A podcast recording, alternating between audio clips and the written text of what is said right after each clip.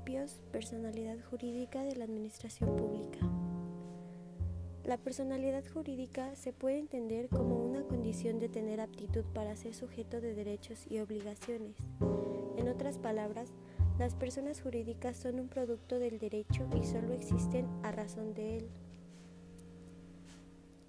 En la lectura, Fernández Ruiz nos da una diferencia de personas físicas y personas morales. Las personas físicas son los seres humanos.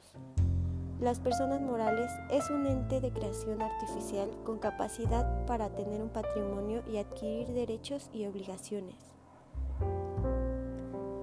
En el artículo 90 constitucional, la administración pública se divide en centralizada y paraestatal.